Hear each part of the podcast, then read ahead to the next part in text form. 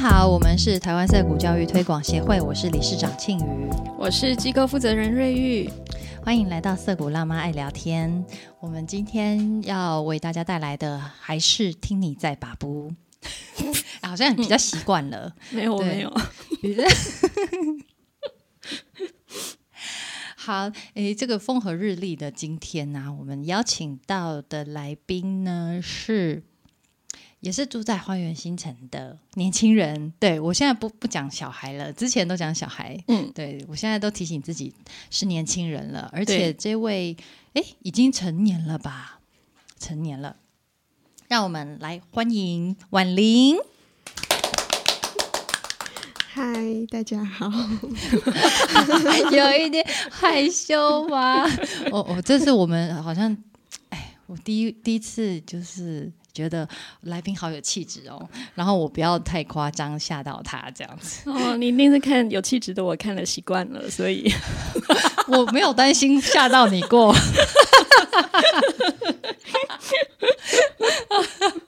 好，嗯，为什么我们今天会邀婉玲啊？其实婉玲刚刚也觉得，嗯。很奇怪啊，好像被我们邀请来上节目的年轻人都觉得蛮奇怪的，为什么呢？嗯，不明白我们这个节目到底在干嘛。瑞玉可以说一下为什么会想到邀婉玲吗？对，婉玲应该是瑞玉邀的吧？对，哦，难道是你吗？不然是有可能张宽。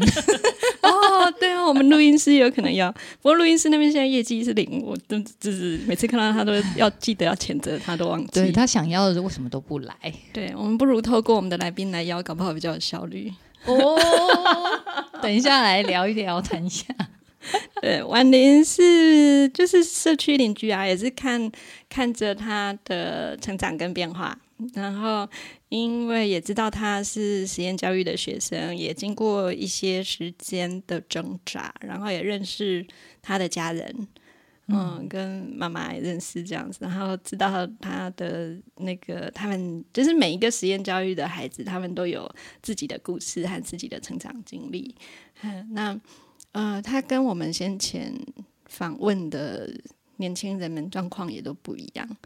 然后，而且他现在已经大学毕业了，就是感觉说有一个，嗯，让大家可以去想象说，哇塞，实验教育或个人自学学生也是可以大学毕业，好好的活在这个世界上的，而且好有好有气质，对，不是灰如意或者是北要塔车那部哦北部的那一种。哎，我们一般会有印象啊，比方说走实验教育啊，或者是走自学的孩子啊，他会比较。他保留一个野性在，嗯，好像会很没有规矩啊，或者是很随便这样。对，然后嗯，就是会忽呃忽然间很失控啊，还是什么的。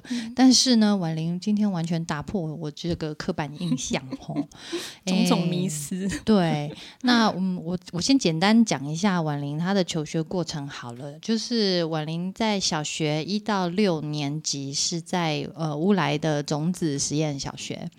然后高呃国中的时候是团体自学，在赤皮仔，所以也是在花园新城里面这样子，都离家不远呢，都很近，走路就可以上学，走路就可以上学，听起来蛮幸福的。中子还是要搭车了啊？对对对对对。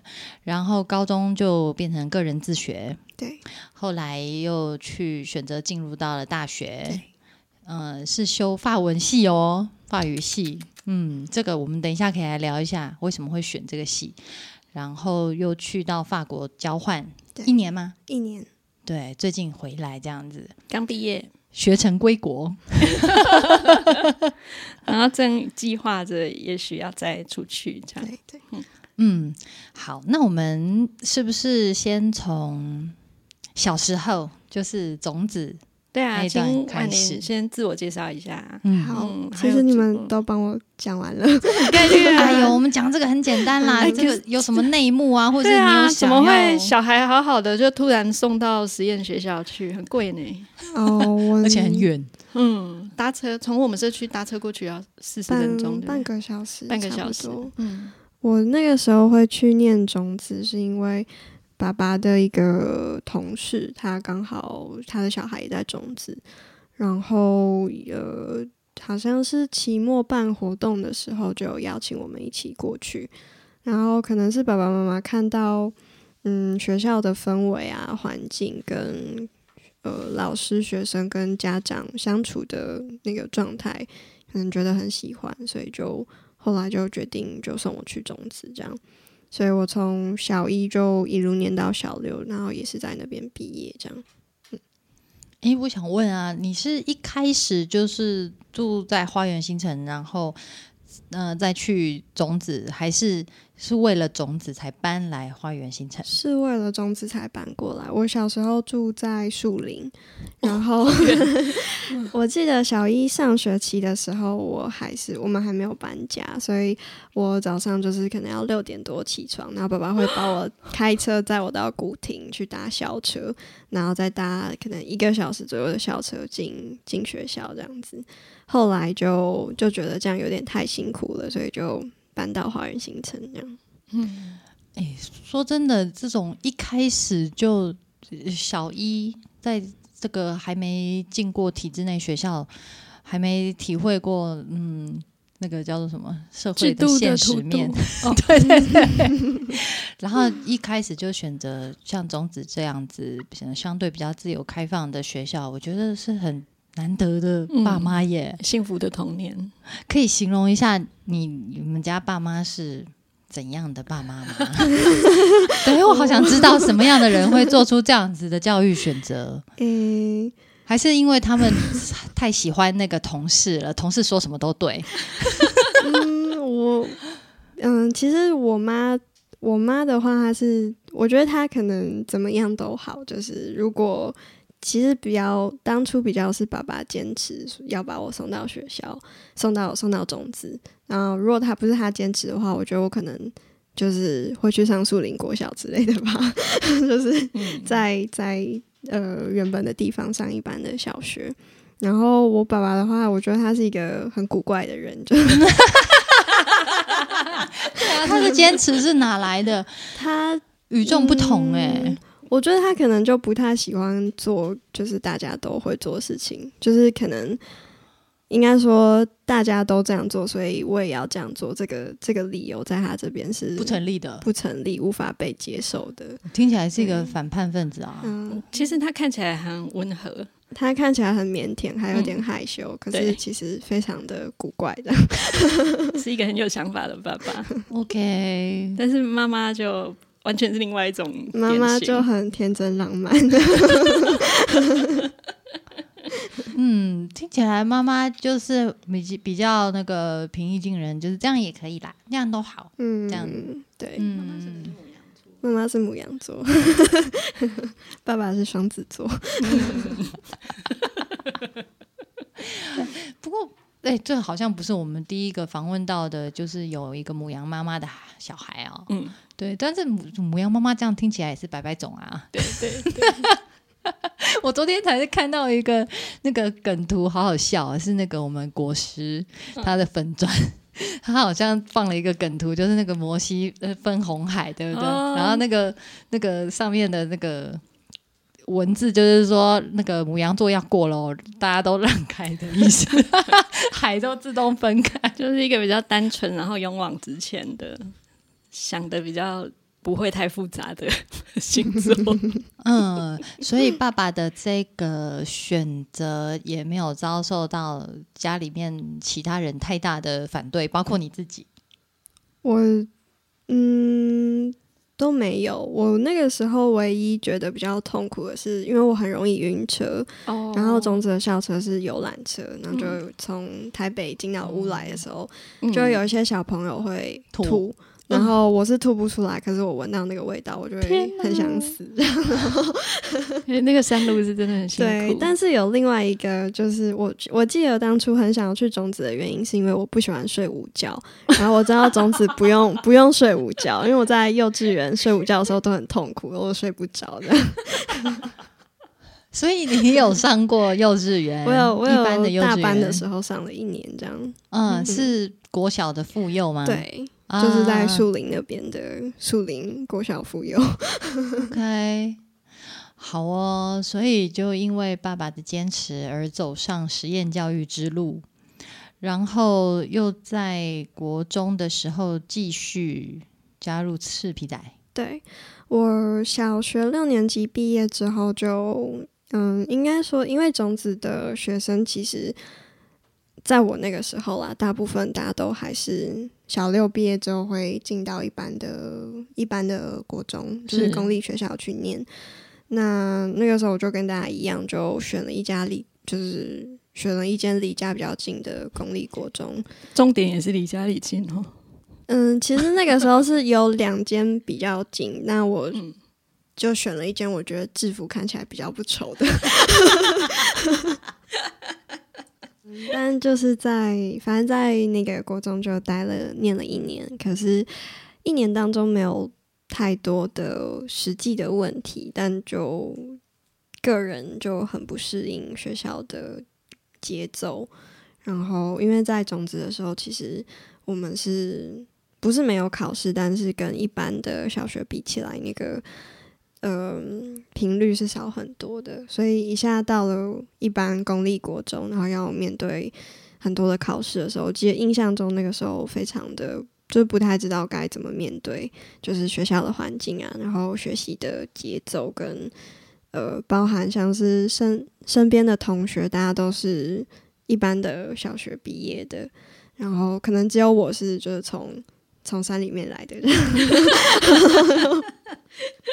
所以就我觉得当时那时候我的感觉是我很跟那个环境很格格不入，然后在里面不太开心，所以后来国二的时候就反正就离开学校，然后开始开始自学这样。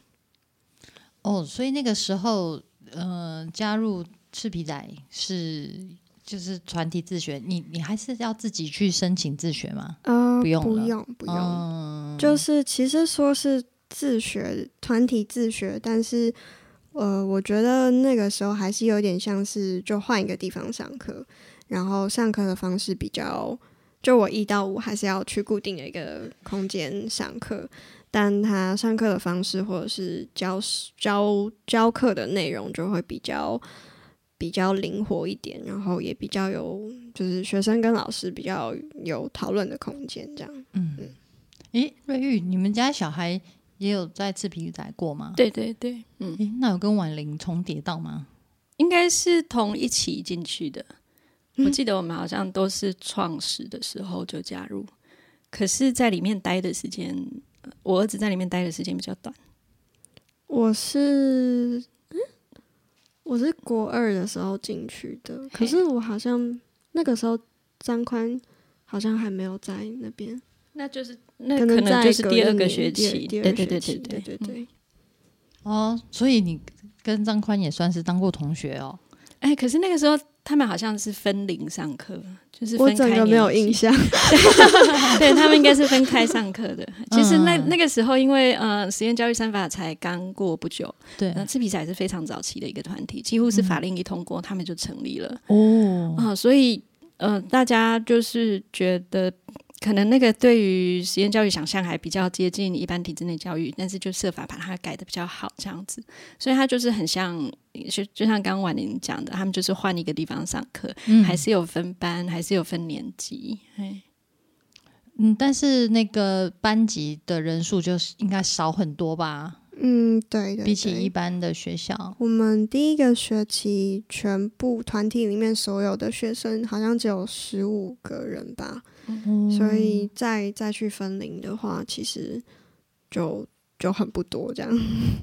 对那有比较开心吗？就是我觉得就开心很多啊，因为嗯，怎么说？因为就算是很熟悉的环境，然后也有一些同学是本来就认识的，可能他是种子的学生啊，哦然后或者是说社区里面长大的小孩，所以大概也是有不认识的同学，但是大部分的人都是都是都是认识的这样。嗯，嗯就是那个气氛啊，会让你觉得比较融入。对，嗯然后加上我觉得那个时候可能会去会选择离开一般学校，然后去自学的的小孩，其实很大一部分都是在学一般学校体制里面有点不太适应，或者说甚至有些人他是有被霸凌啊的的状况，所以才会才会选择来自学。所以那个时候，我觉得在赤皮仔里面的氛围比较像是大家学生之间都还蛮蛮彼此包容，然后彼此彼此同理的这样。所以我很喜欢那个很喜欢当时的气氛。嗯，那为什么如果这么喜欢那个地方，那为什么高中的时候？哦，因为就没有继续办了。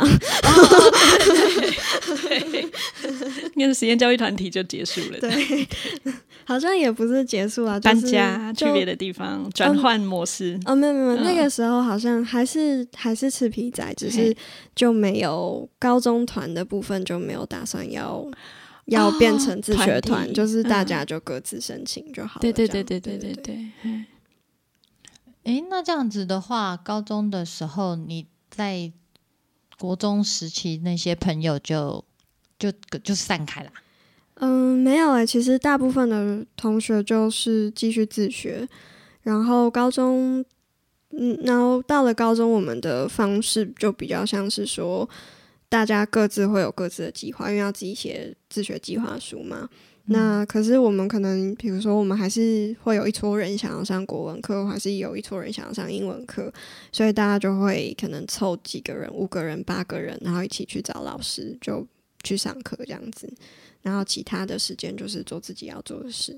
它有一点像是介在团体跟个人之间，嗯，就是国中阶段是用团体来申请，但是到了高中阶段是各自申请，但是这一群人就变成他们的。基本群众，他们就可以一起找老师来兜一个导师课，然后一起有一个国文课啊、数学课啊这样子。嗯嗯嗯。哎，那一路下来，嗯，选择赤皮仔，然后再来高中自学，也都是就是爸爸爸爸帮你找的。这个，比方说赤皮仔也是爸爸选的吗？还是？嗯，没有诶，赤皮仔是我自己要去的。就是那个时候，嗯，我记得那时候爸爸跟妈妈其实对于要离开学校然后去自学，还是有一点点疑虑。嗯，然后其实是花了很多时间，就是在跟他们沟通说，嗯，我真的很不喜欢学校了。其实我那时候就是不想去上学了，但找了很多理由，就是说服他们让我去自学。然后后来就进到吃皮仔，然后在要升高中的时候，其实嗯，就有点家里的意见其实有点分歧，就是爸爸觉得可以继续自学，他他没有说一定要我继续自学，但就觉得都可以，只是妈妈就会很希望说可以可以去考高中，然后可以就是进到回到一般的体制。我觉得那可能是跟他自己的经验有关，就是他国中的时候。好像也没有很开心，可是高中考到一个就是蛮喜欢的高中，然后跟身边的朋友就相处的很好，所以对他来讲，高中是一个很好的回忆，他就会希望我也可以复制这个经验，嗯，对，拥有同样美好的回忆，这样。体验一下他体验过的美好，对对对，OK。好，哎，对啊，其实好像很多爸爸妈妈都是这样子哦，因为觉得，哎，我的生长过程、成长过程是这样，那我的小孩呢，我希望他也是能够走这样子，然后去品尝我品尝过的美好。但是呢，每个人的生命历程真的完全不会一样，搞不好那个同一条路，但是小孩走起来没有美好。对啊，我们 这时候怎么办？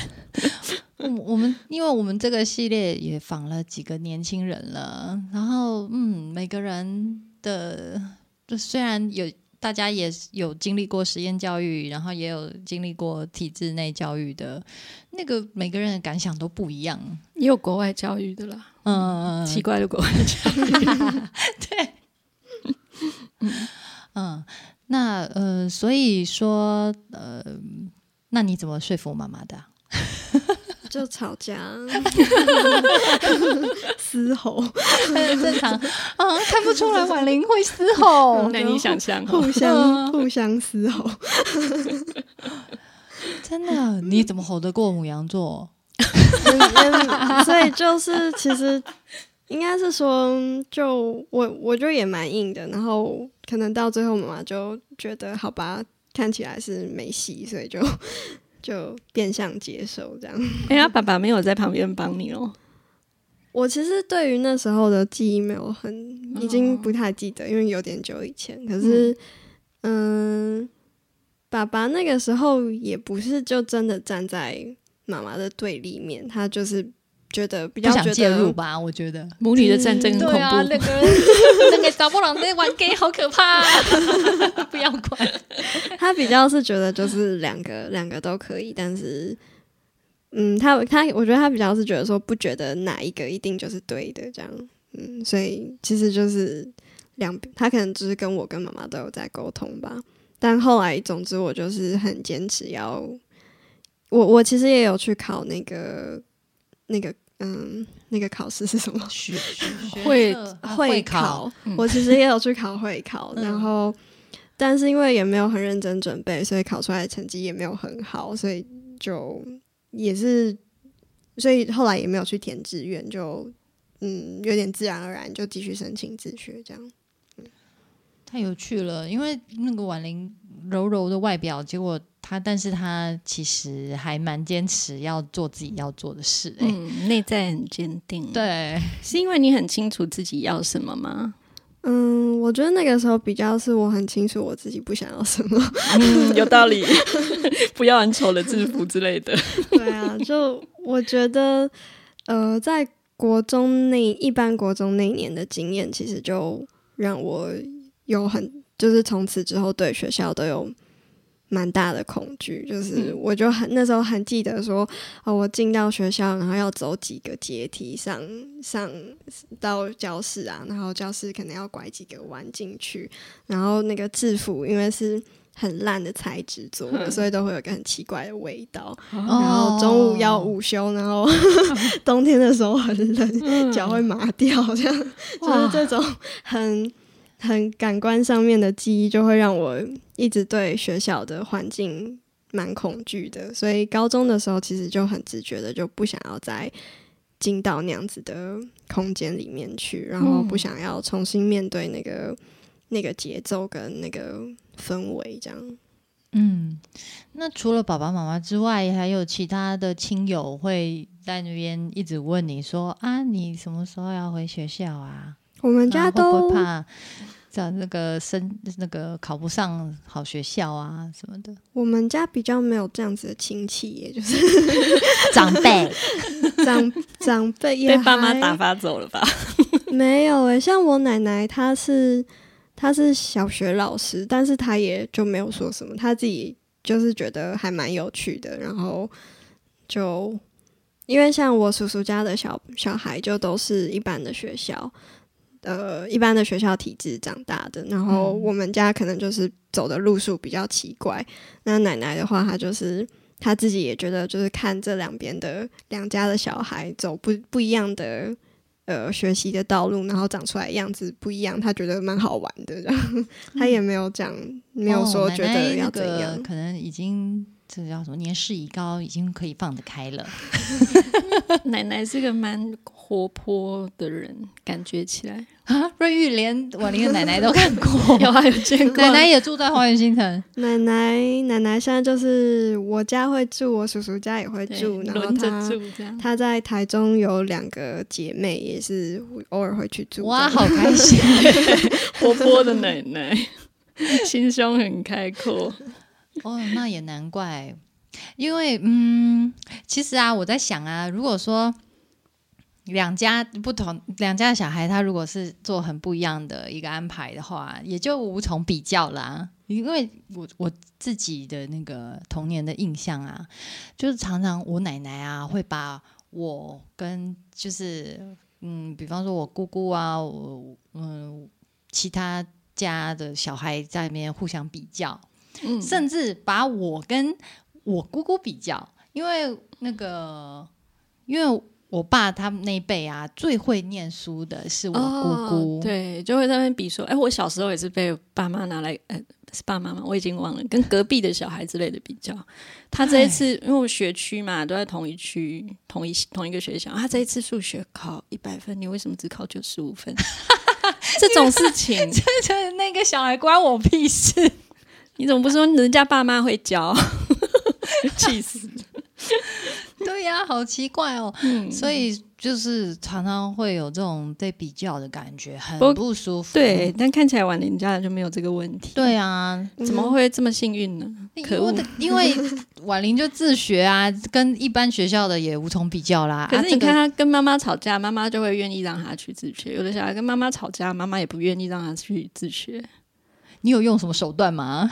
你的那个杀手锏，我就很坚持，然后他就觉得我很烦，然后最后自己也讲不过我，就 那你是什么星座啊？我是狮子座，啊哦，狮子有克到母羊这样子。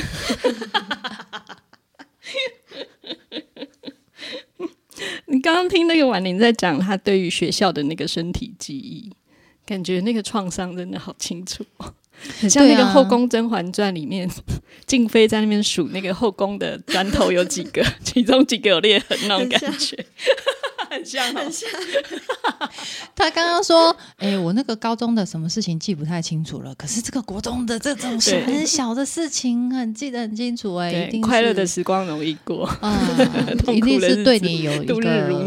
特别的意义在，嗯，只是说这个意义不是很好的，不是很开心的意义啦。”好，诶，那这样听起来，婉玲的自学之路，这还还算还算顺遂哎。呃，顺遂。我觉得当时在旁边看，有感觉到他们这一群小孩都各有各的迷茫和挣扎。嗯嗯，因为他们几乎是很早期的一批个人自学生，我是说高中阶段。嗯嘿，所以其实没有什么太多的案例或是典范可以让他们依循，所以真的是很幸运遇到一些很好的大人在陪伴着他们。他们自己也好勇敢啊。对对对，然后家人也都很支持。嗯，婉玲要不要讲一下当时的一些比较记得的事情？高中自学的时候，对，我知道你都。忘了啦，但是 嗯，哎、对啊，你那个时候有找老师上课吗？还是也都是在家里？我高一高二的时候比较。就是有比较多的去外面上的课，就是可能跟自学的同学一起上的呃国文课啊、英文课、数学课这些。但是到了高三的时候，因为那时候就很呃喜欢画画，然后那个时候是想要不要上台湾的大学，直接去国外申请艺术学校，所以高三那一年就花很多时间，就是关在家里一直画画这样子。嗯嗯，高三的时候才发现，哎，自己对于绘画的兴趣是很强烈的。其实小时候就国小的时候就喜欢画画，然后是嗯到赤皮仔的时候就比较有比较多的机会，有嗯，因为那时候有算是创作课、艺术课吧，所以就嗯怎么讲，就有比较多的机会去真正的去画一些东西，然后可以把自己画的东西跟老师讨论，然后得到一些比较。比比较多的建议，因为在一般的国中的美术课，其实就是拿来考试 用的东西。常常被牺牲掉的。对，然后那个时候就慢慢发现自己对艺术啊、对画画这些东西感兴趣。然后到了高三的时候是，其实高中高一、高二也都持续有在上画画课，但就是不是不是在那种一般的画室，就是跟认识的老师继续上。然后是到了高三的时候，觉得如果之后要申请艺术学校，或许要准备作品集，所以才比较开始密集的在创作这样。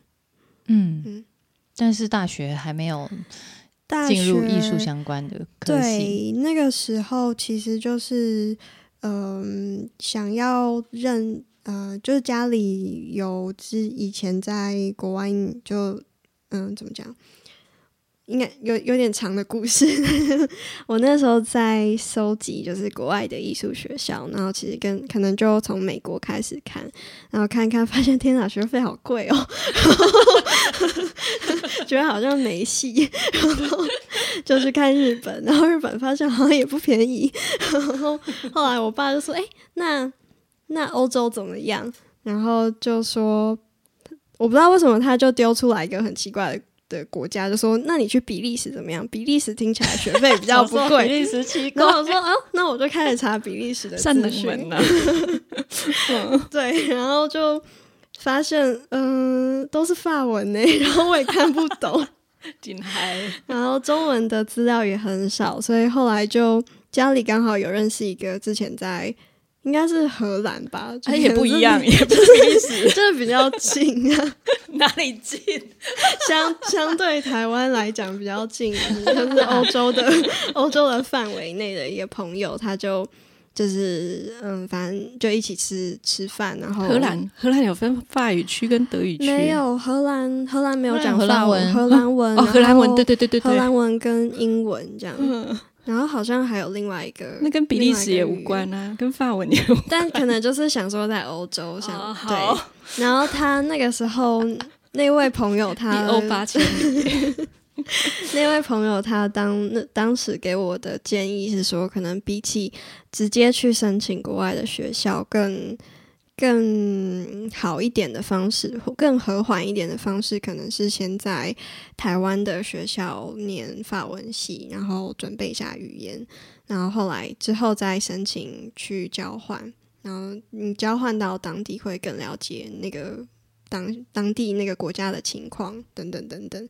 就会比起如果就算我直接去申请，然后申请上了，然后人到了那边，但发现不会讲那里的语言，然后要重新重新适应生活的一些节奏啊，等等等等，会会来得更好。这样嗯，很合理，对，所以 很有说服力，就被说服了。我就被说服了。然后，因为其实想到那个时候想到就是要去申请，直接去申请国外的学校，我我也没有认识，呃，我身边也没有认识就是年纪相同但是做过类似的事情的朋友。也是感觉茫然哦，就很不知道应该要怎么去做。其实到，即便是到现在，可能已经去交换完，然后大概知道那个呃步骤是什么的时候，还是想到这件事情，还是会觉得天哪，有有很多的不确定性嗯存在。这样，这样更何况是那个时候什么什么都不知道，然后也看不懂法文，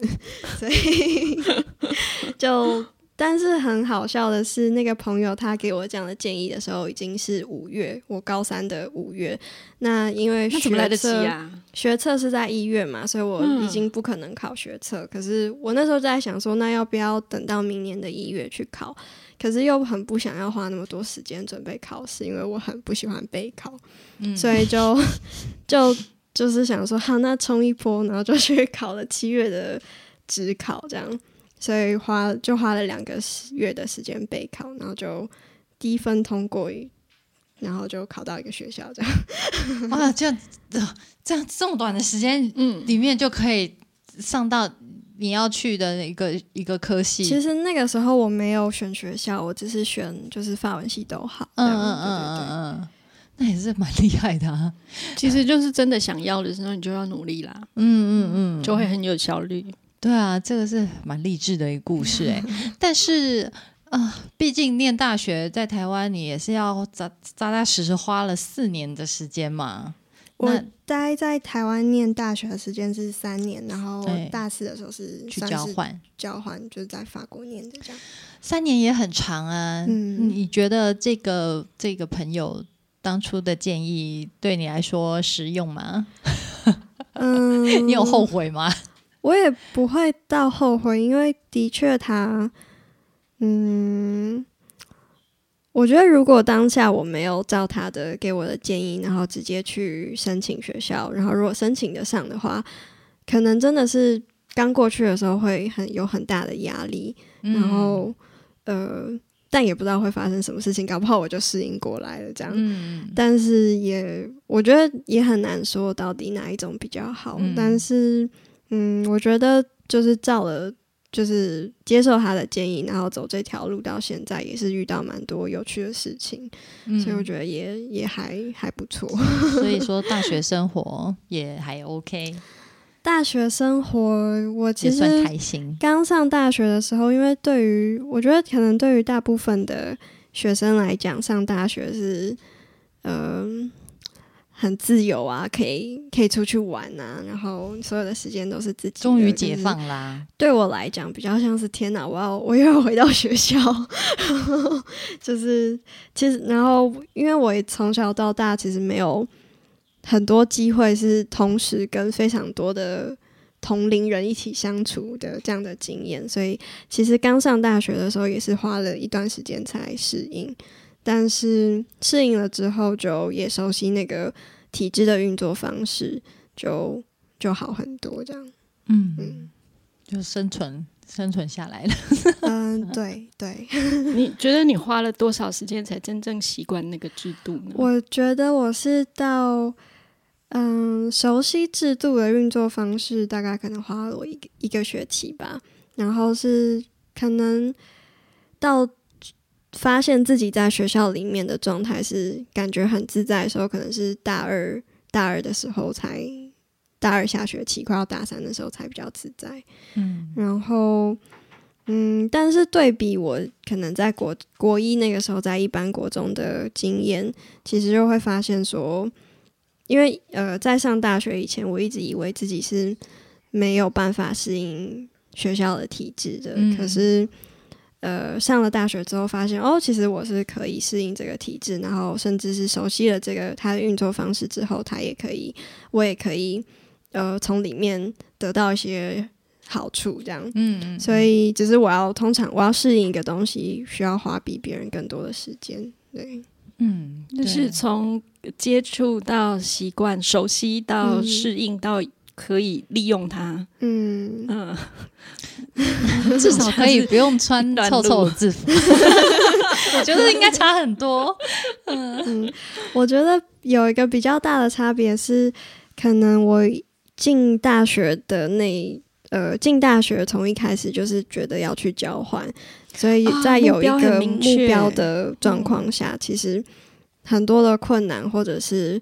那种很讨厌的事情，我都可以把它视为是就是一个暂时的过程，然后我愿意这样子。我跨过去了，就是嗯就离那个东西更近一步所以就相对可以可以忍受。然后啊，这个很重要。对，这个过程好熟、好耳熟、很熟悉。我们在其他的那个就是自就是自主学习的学生的历程里面也有嗯，看到会听到类似的话。对对对对对，嗯就是他呃进入到那个体制内的时候很不习惯，但是因为他很知道他要从这里边得到什么，所以他会去让自己想办法是适应那个愿意付出那个代价。嗯，我觉得是你的思维的方式就转换了，就他就不再只是一个。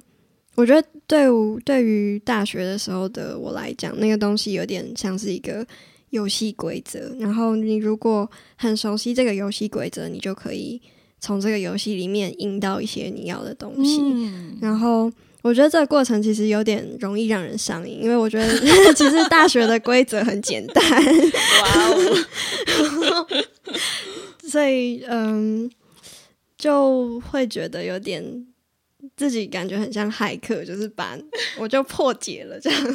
恭喜你！他那个规则反而比国高中还要简单吗？嗯，因为其实我在国高中的经验不是很多，所以嗯我也不知道，只是。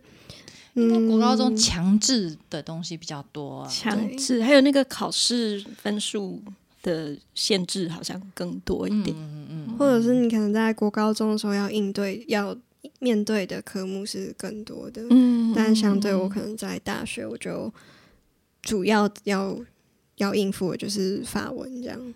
没有，我记得你那时候跟我提过，你上军训课觉得非常有趣，就是军训吗？还是通识的什么东西？既既糟糕又有趣的经验，对，没有没有这方面的经验，他觉得好有趣。可是别人都在睡觉跟讨论化妆品。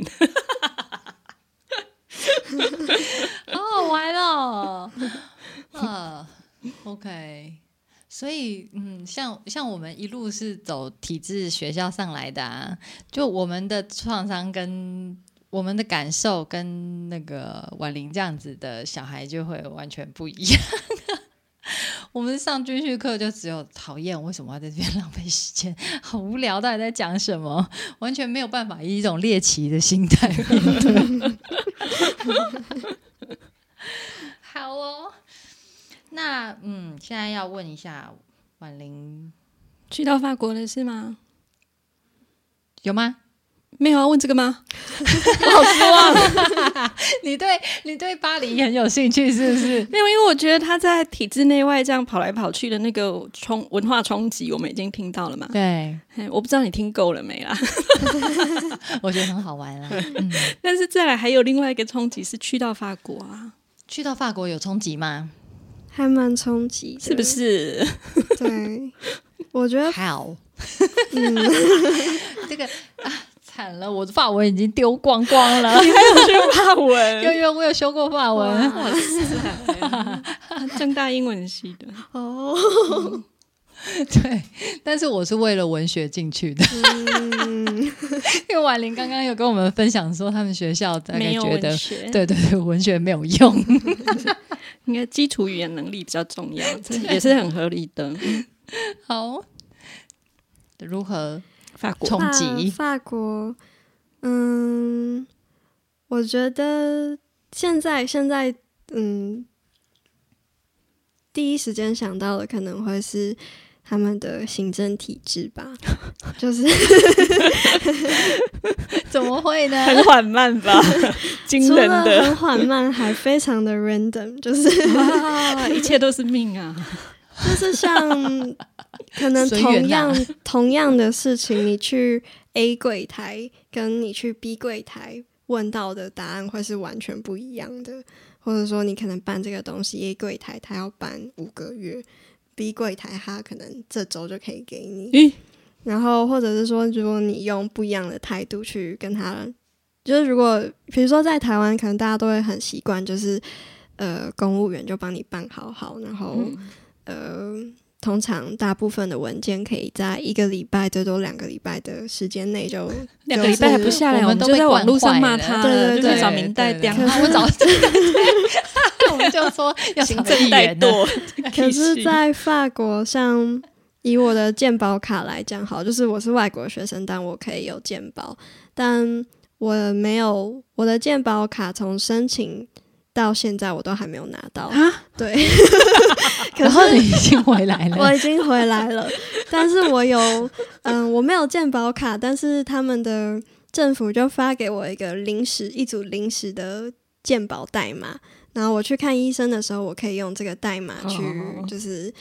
呃，我还是要付钱，可是我有这组代码，医生就会给我一个文件，然后我再回去填一填，之后再把它寄给政府，然后政府会再把钱打到我的账户里。也太麻烦了吧！吧！我的妈呀，就是他们，我觉得他们的行政体系就是很奇怪，他就喜欢不当下解决事情，可是呃找很多 A B C D E F G 的方案来来替补那个原本就可以达到的事情，这样就是要花很多时间跟人力，那他们就我也不知道他们就乐此感觉不疲就很开心这样。然后还没弄完就啊放假啦，下班啦 你。的重点是啊，回国了。但我觉得像就是其实也蛮好玩的，就你在去办哪个好正面哦。去办那个嗯很多文件的时候，就很像远征一样，就是要做好跟他们吵架的准备。哇塞，用法文吵架，对，就是我发现他们，你要跟他们吵架，他才会有效率，这样子，你就要跟他很强硬的说，我现在就是要说服他，这样，不然他可能就坐在那里吃便当的。哎呀。所以人家婉玲虽然看起来很温柔，不只可以跟妈妈事后吵架，也可以用法文跟法国人吵架，这很不简单哎、真的是对对狮子座的那个。因为我有朋友，她也是就是嫁到法国去啊，嗯。然后她说嗯法国人很凶的哦，哦，对他们，而且他们辩论啊，就是口才很好啊嗯高中就在考什么哲学题？对对对对对对，他们很会吵架的，所以你一定要很坚持自己的立场，然后要能够讲很清楚，而且要讲法文，你讲英文他们不鸟你啊。对对对，假装听不懂，语言歧视。但我觉得好玩的是说，可能相比台湾跟法国的那个行政制度，我觉得台湾它虽然很有效率，但很多事情它就是照照那个规定办事，你不会有更多的例外。但是在法国，你就是跟他撸一撸，有可有可能就是可以更快地拿到东西，各种例有可能外吗？对各种例外，他们的弹性很大，不可以，就很人性啊。他们柜台也是就两个两个，就是会坐在隔壁这样吗？嗯，对，啊，平平就是坐在隔壁的同事，然后他们做的事情对是对对，一样的，然后结果会落差，过程也落差这么大。对我就 会会这样，或者说你不同天去问，然后他们可能看心情回答你这样子，都是嗯。都是这样，就是都就我觉得，嗯、因为我当初一起去的有另外一个高中自学的时候的朋友，然后他是去那边念大学，就不是交换，所以我们那一年就是分享，就是一起发生过非常多。呃，行政故事行行政上面的那种 荒谬的，荒谬的事情，然后我们就一致认为，其实巴黎就是一个冲康之都，你就是会不断的被各种事情冲康，但是在这个冲康之中，就是去找各种解解法，就其实也还蛮有趣的。我想问一下，除了就是行政体系嗯。给你的这个冲击之外，嗯。像学习这件事呢？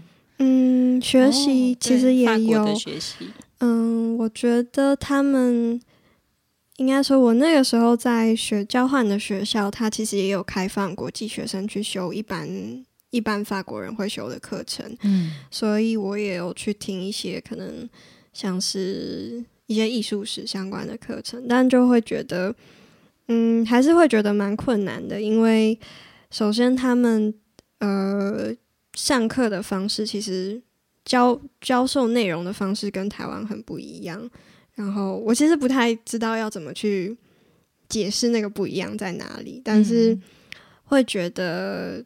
嗯，他首先他们可能在文史哲这一这一类型的学习上面，就要求学生要阅读非常多的资料，然后嗯。你可能要很会分析，然后你可能要把这个东同一同样的内容翻来倒去的说，嗯或者说在考试的时候，他们也是要写申论题，可能就是他给你一个问题，然后你要写个四页的 回答这样。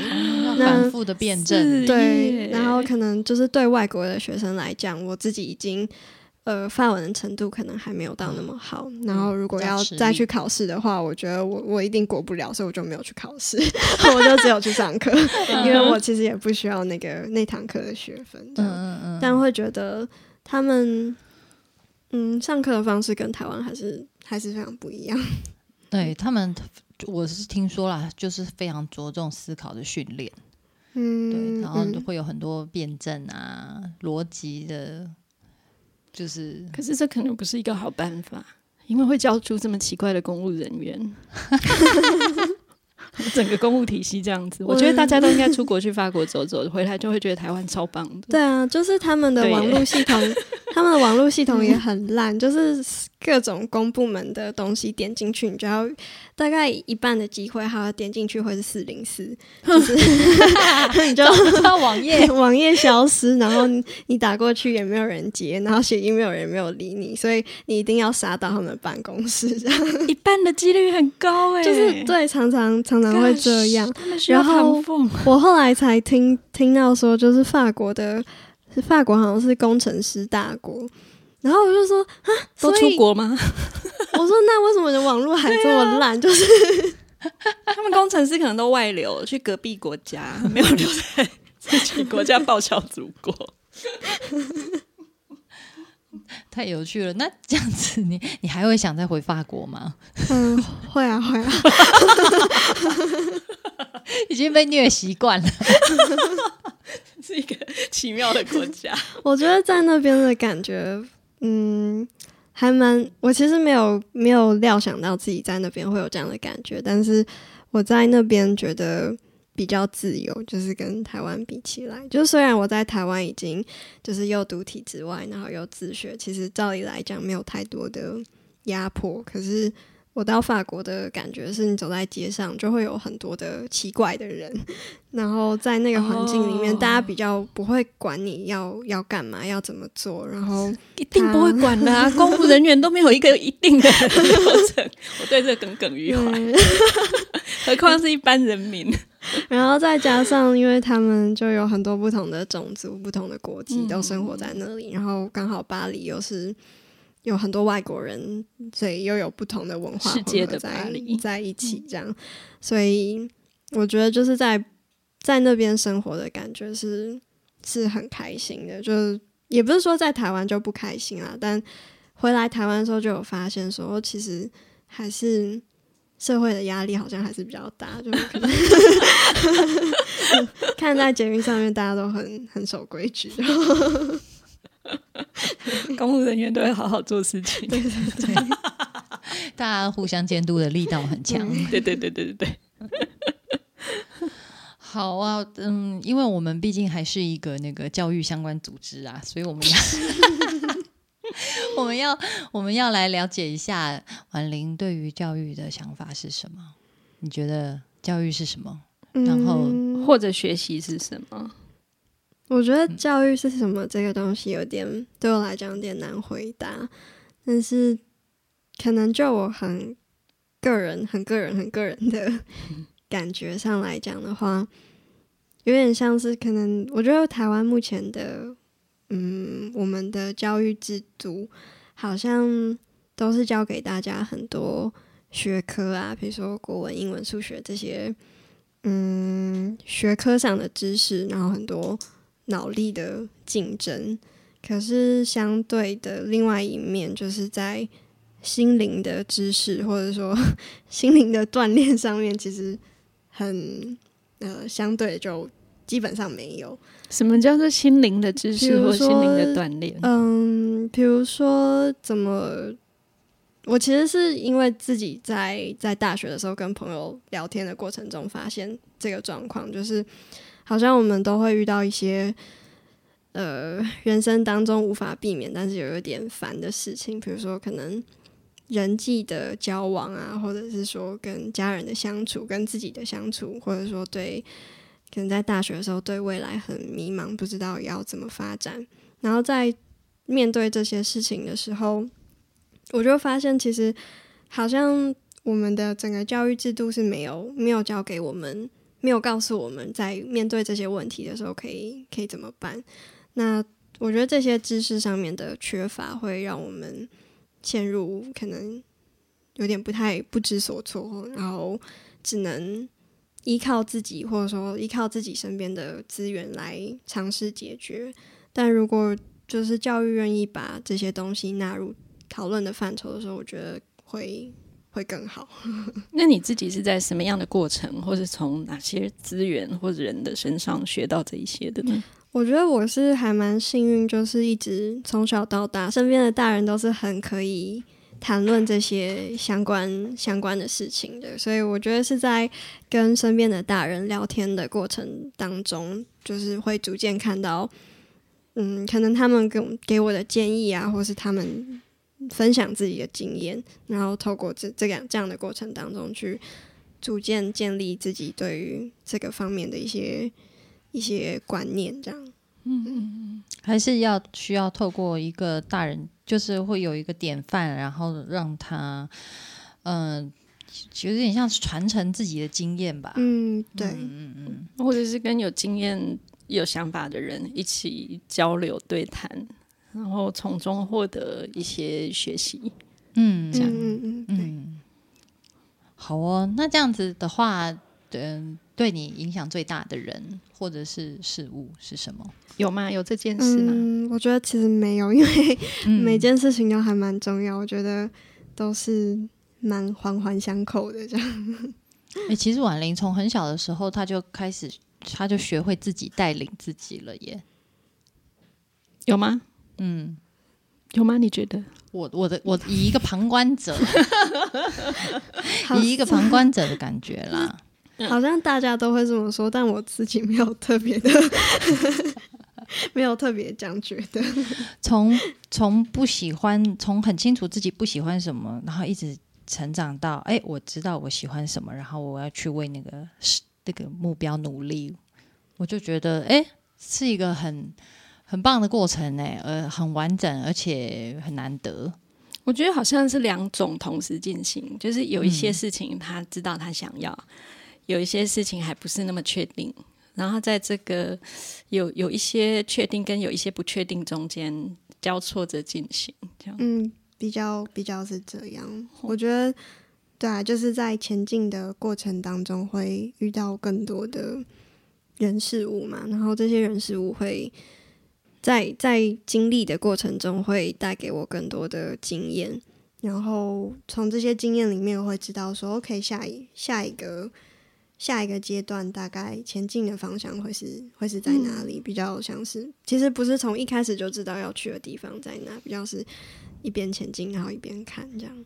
好像是从一个比较大的方向渐渐聚焦嗯这样子。对对，那到目前为止还满意自己的人生吗？我还算还蛮满意的。你想改变什么吗？关于过去，嗯我觉得，我觉得过去没有办法改变了。如果 如果可以的综话合，我觉得比较，我觉得可能是说综合过去的一些经验，我觉得未来可以尝试去做的事情是变得更不要那么小心翼翼，变得更啊，呃有嗯、更啊，我突然忘记那个词是什么，勇敢、大胆、嗯、多元、更冲动一点，更冲动。哦，这就要跟你妈学习。对，因为我的个我自己的个性是，嗯，比较小心翼翼，然后希望事情都都准备好了，然后再再去做。可是我的准备好可能是别人的三倍的准备好，嗯所以我也要花三倍的时间，然后我自己动作又很慢，所以常常会因为这样子的小心而让我错过很多其实还蛮蛮不错的嗯机会，就是不是说，应该是说就是去怎么讲呢？